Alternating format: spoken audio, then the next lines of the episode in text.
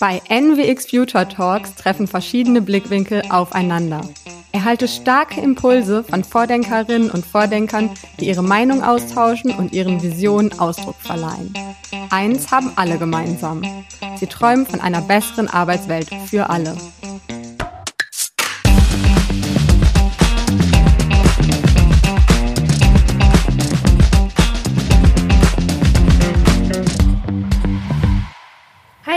Ich bin Annika, ich bin Mitgründerin von Empion aus Berlin und äh, was wir tun ist, wir automatisieren Headhunting mit einer künstlichen Intelligenz und ich bin ganz gespannt jetzt auf die Diskussion und aufs Kennenlernen.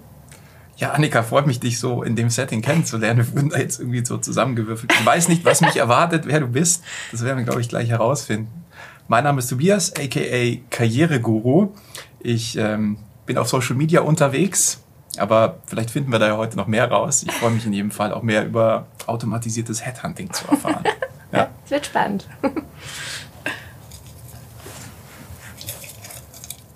Du darfst beginnen. Was sollte heutzutage nicht mehr in den Lehrplänen fehlen? Also natürlich, ich bin ja total KI-obsessed, deswegen ähm, ist natürlich ganz wichtig, eine grundlegende Bildung aus meiner Sicht äh, da auf den Lehrplan zu bringen. Allerdings würde ich sagen, ich glaube inzwischen, man hat es ja ganz gut auf der technologischen Seite implementiert.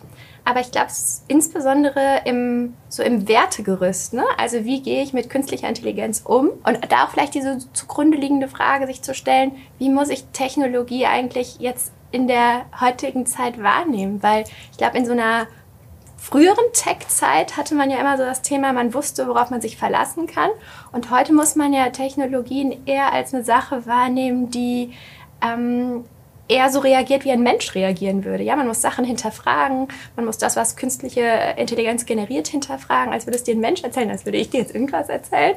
Und ich glaube schon, dass ähm, dieser verantwortungsbewusste Umgang, auch das Wertegerüst dahinter eine Sache ist, die durchaus berücksichtigt werden muss auf Lehrplänen. So meine Meinung. Ich weiß nicht, was Ja, ja, ich finde es total interessant, weil du, du, du siehst es voll durch die Technologiebrille. Ja. Ich finde das Stichwort Wertegerüst total wichtig. Ich glaube, wir haben in unserer Schulzeit, ich weiß nicht, wie alt bist du?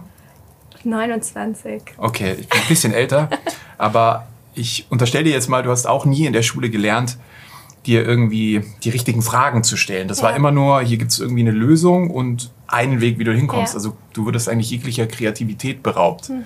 Ich glaube, dass wir zwingend wieder da in irgendeiner Art und Weise zurückkehren müssen. Also unsere Schüler und Schülerinnen zu befähigen, ihnen auch irgendwie die richtigen Fragen an die Hand zu geben und ein Wertegerüst zu entwickeln. Also wer bin ich selbst? Ne? Die gefährlichste Frage überhaupt, das finde ich immer, was willst du später mal werden? Ja wie soll ich das denn herausfinden, wenn ich nicht mal weiß, wer ich bin? Und ja. so diese interpersonellen Kompetenzen, die unglaublich auf der Strecke bleiben in der Schule.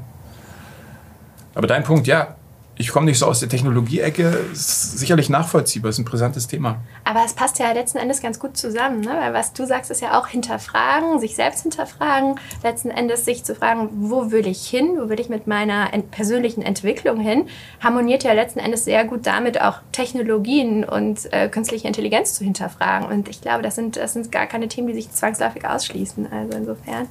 Ja, da sind wir auf einer Wellenlänge. Nicht gut. Jetzt schauen wir mal, was mich hier erwartet mit meiner Frage.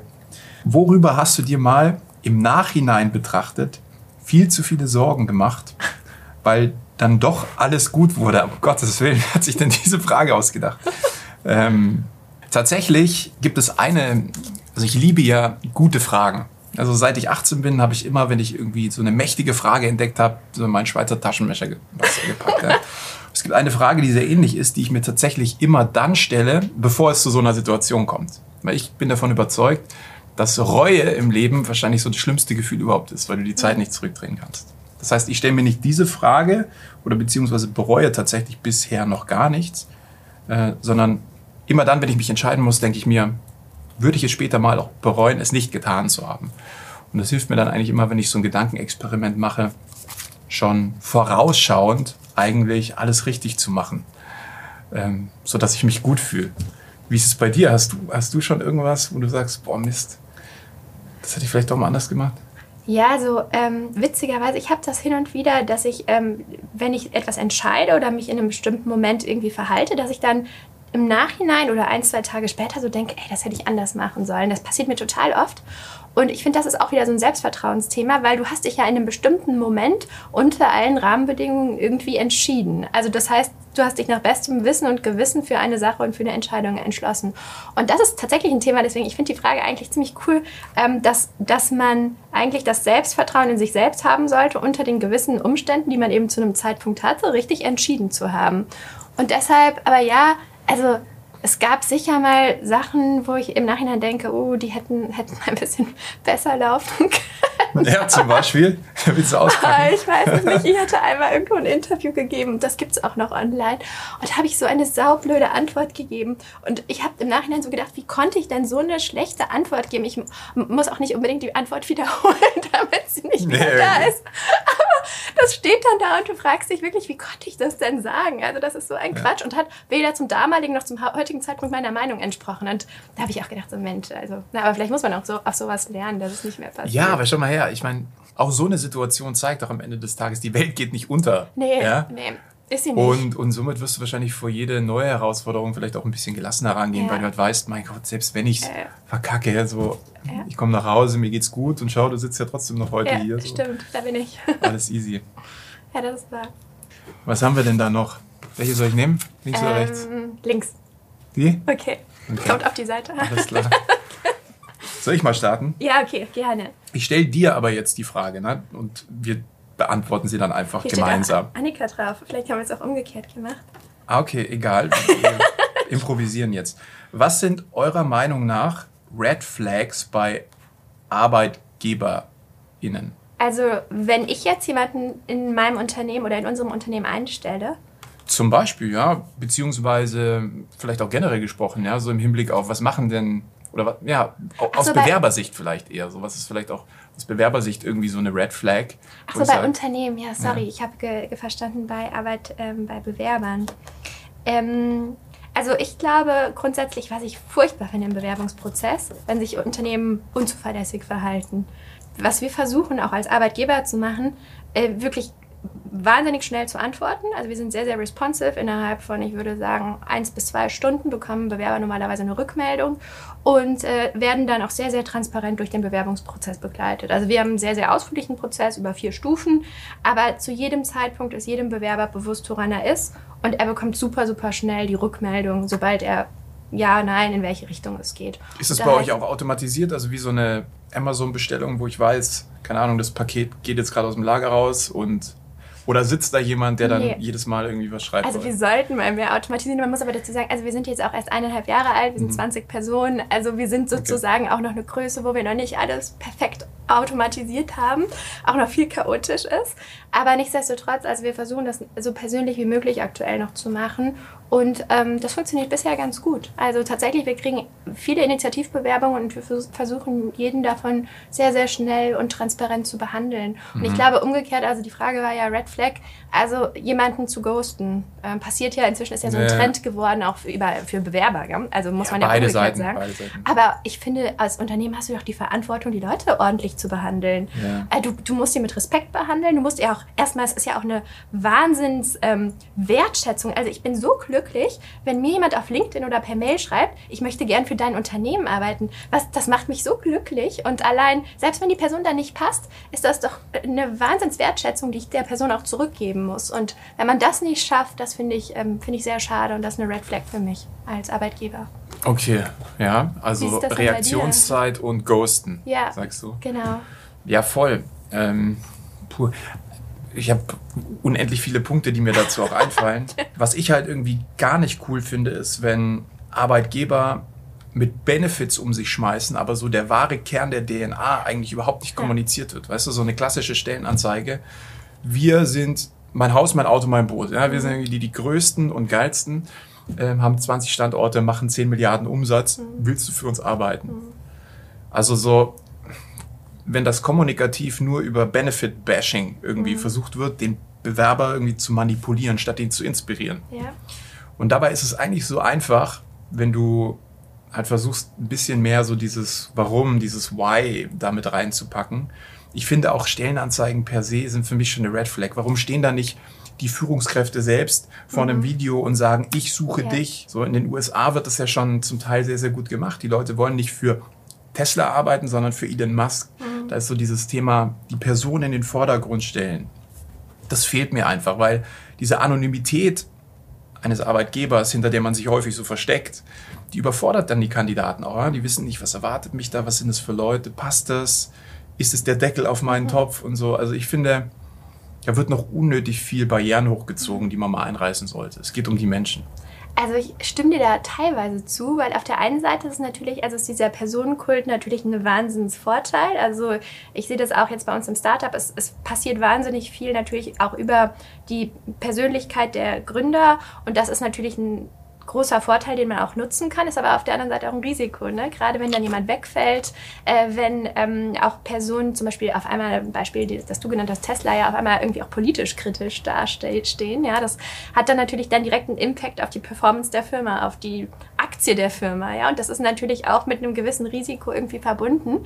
Ähm, aber wo ich dir 100% recht gebe, ist dieses ganze Thema Stellenanzeige, also äh, Auflisten von Benefits. Das ist so eine Wahnsinns- ähm, äh, Reizüberflutung für Kandidaten. Also auch wenn man auf klassischen Stellenportalen irgendwie nach einem normalen Job in Berlin sucht, also nach einem ganz, ähm, ganz ähm, klassischen Job in Berlin, findest du 7000 Anzeigen ohne irgendein Gehalt von Informationen. Also grundsätzlich stimme ich dir wahnsinnig zu, dass Unternehmen sich authentisch ähm, mit, einer ganz, ähm, mit einer ganz nahbaren Positionierung mhm. zeigen müssen. Ob das dann immer der zum Beispiel der Personenkult eines Gründers, eines Geschäftsführers oder so sein muss. Ich glaube, da ist immer das ein bisschen risikobehaftet, ja, aber ähm, grundsätzlich äh, total, stimme ich dir total zu. Ja. ja, um das gleich abzuschließen, das war vielleicht auch ein bisschen missverständlich ausgedrückt. Also das sollte man niemals natürlich an einer Person festmachen. Ja. Ähm, es geht mir vielmehr darum, Stichwort so Conversational Storytelling, mhm. dass einfach die Mitarbeiter ihre Geschichten erzählen. Ja, ja und dann das wirkt einfach ein Stück weit authentischer, als wenn man versucht, irgendwie über Benefits zu manipulieren. Ja, ja. Ich sehe das auch, ich hatte das jetzt auch witzigerweise in ein paar Gesprächen gesehen, dass dann ähm, einige einige Kunden irgendwie sagen, ja, wir haben uns, wir versuchen jetzt Employer Branding zu machen. Was habt ihr gemacht? Ja, wir haben jetzt ein, ein so ein High, High Glamour Video gedreht. Ne? Also wir haben ja. jetzt irgendwie uns versucht, wirklich besonders schön, besonders schick oder so darzustellen. Und am Ende ist es ja genau, was du sagst. Ja, es ist irgendwie ein TikTok-Video, super authentisch und im Zweifel deutlich einfacher in der Produktion. Aber es, es zeigt halt, wie, wie jemand ist, ja. Yes, yes. Ja. ja. Cool. Jetzt bin ich gespannt, was hast du äh, zu bieten auf deiner Karte? Also deine Kunden nutzen, also unsere Kunden nutzen künstliche Intelligenz, um die perfekten Kandidaten zu finden. Ähm, ist in unserem Fall so, ja, also mhm. in unserem Unternehmen, in unserem Startup. Äh, wie glaubt ihr oder wie glaubst du, dass sich künstliche Intelligenz in der Karriereberatung etablieren wird? Ja, da bist du die Expertin. ja, aber also wenn ich das jetzt persönlich beantworte, dann sicherlich in der, wie soll ich sagen, in den, in den Tactics, also im zweiten Schritt. Ich glaube tatsächlich, dass Karriere unglaublich viel mit Selbstreflexion zu tun hat und da kann sicherlich KI auch dabei helfen, deine Persönlichkeit zu bestimmen und dir die richtigen Fragen zu stellen, aber beantworten musst du sie dann doch selbst. Also so dass das tiefe Karrierefundament, das richtige Fundament zu treffen, das glaube ich muss bei sich selbst passieren und alles drumherum kann durch KI betreut werden. Ich merke halt, also mich erreichen täglich so im Schnitt ungefähr so 1500 Kommentare und so 200, 300 DMs pro Tag. Und das ist so häufig rauszulesen, dass Leute die Orientierung nie richtig hinbekommen haben. Egal, ob sie jetzt 18 sind und gerade in den Beruf einsteigen oder 45 mhm. und merken, ich stecke seit 10 Jahren da ja. in dem Beruf. Es geht wirklich darum, wer bin ich, was sind meine Glaubenssätze, Überzeugungen, meine Werte. Mhm.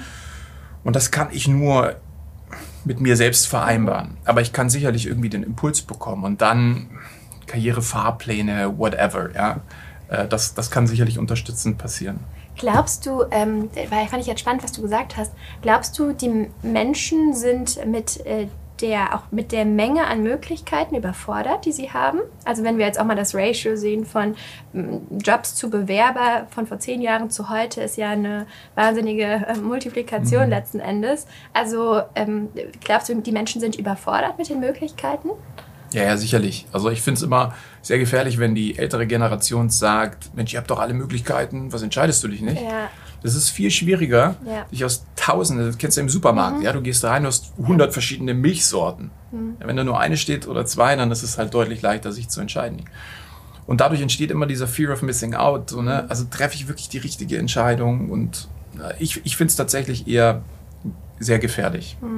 Aber wie siehst du das ganze Thema? Wo unterstützt denn KI im Bereich der Karriereentwicklung, Beratung, Orientierung? Also ich, ich, ich voll gerne gehe ich gleich drauf ein. Ich fand das jetzt nur so spannend, was du gesagt hast, weil ähm, tatsächlich wir, wir, machen, wir machen viele Publikationen ähm, auch zu den Themen und äh, tatsächlich bei einer haben wir genau dieses Ergebnis. Also 99 Prozent aller Bewerber wünschen sich individuelle Jobsuche, bedeutet aber auch nicht unlimited options, ja? Also bedeutet eben nicht aus einem Set aus irgendwie 10.000 Stellen irgendwas aussuchen, sondern ich möchte die, die am besten zu mir passen und ich möchte aus der limitierten Auswahl möchte ich gerne aussuchen.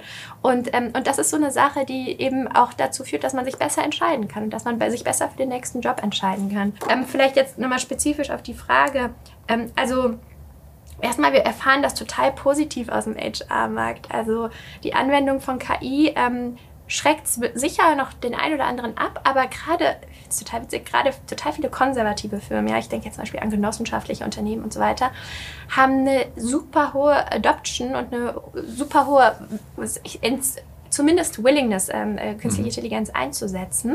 Und das ist erstmal total schön. Ähm, und Darf ich dich einmal unterbrechen? Ja. Kannst du mir mal verraten, wie das genau bei euch abläuft? Weil KI, das ist für mich so ein Buzzword, aber was bedeutet Ja. das denn konkret jetzt irgendwie so bei euch? Ne? Also, äh, was wir machen, wir automatisieren Headhunting ähm, auf, auf Basis von allen relevanten ähm, Eigenschaften, die an der Jobsuche relevant sind. Bedeutet Persönlichkeitsmerkmale, Unternehmenskultur ist eines der wichtigsten Elemente, aber auch natürlich Skills. Und ähm, wenn du dir ein klassisches Headhunting-Interview vorstellst, das hat mehr als 100 Millionen verschiedener Inter Interaktionsmöglichkeiten, wenn du das mathematisch betrachtest, reduzieren wir das auf ein Minimum von so 8 bis 12 Fragen. Das heißt, wir ermöglichen ein ideales Matching zwischen Bewerbern und Unternehmen unter vollständiger Reduktion der Fragen, Individualisierung der Fragen und einer möglichst einfachen, aber doch individuellen Jobsuche, die dadurch dann durch Technologie für den Massenmarkt zugänglich wird, die sonst ähm, dem klassischen, der klassischen Executive Search natürlich nur für eine gehobene Also schnelleres und zielgenaueres Matching.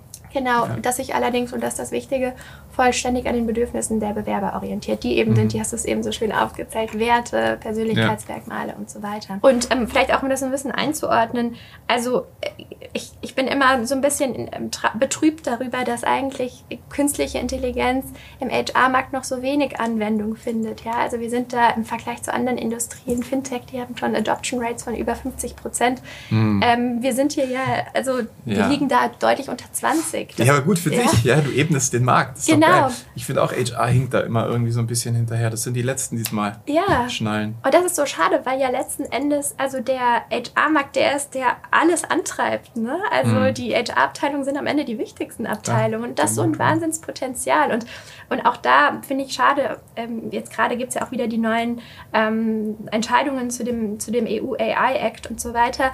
Ich glaube, wir müssen da mehr Mut haben. Also viel, viel mehr Mut, weil wir sind da so am Anfang weit weg von irgendwelchen bewusstseinsgesteuerten KI-Systemen. Wir müssen das nutzen, was wir haben. Wenn denn das, was wir haben, bringt schon so wahnsinnige Effizienzen und da müssen wir ein bisschen Mut zeigen und äh, ich glaube, da können wir uns total Er ist ja wahrscheinlich, ist ja wahrscheinlich, ja, ich, ich bin auch immer dafür mutig, so, ne, First Mover, aber dadurch, dadurch, dass HR halt so nah am Menschen ist, glaube ich, ist man da tatsächlich einfach vorsichtig, ne? Also gerade hier in Deutschland, so, ne? also dass man sagt, oh, was, ich werde da jetzt irgendwie gefiltert und irgendwie gematcht und so weiter. Am Ende ist es immer eine Frage der Zeit und bis man halt begriffen hat, dass die Vorteile überwiegen und dass es irgendwie günstiger, besser und, und schneller alles funktioniert. Dafür braucht man halt ein paar Proof Ja. of Concepts, ne? Ja. Finde ich cool. Schau ich mir mal an, was ihr Ja. da macht. Klingt, klingt cool. Ja.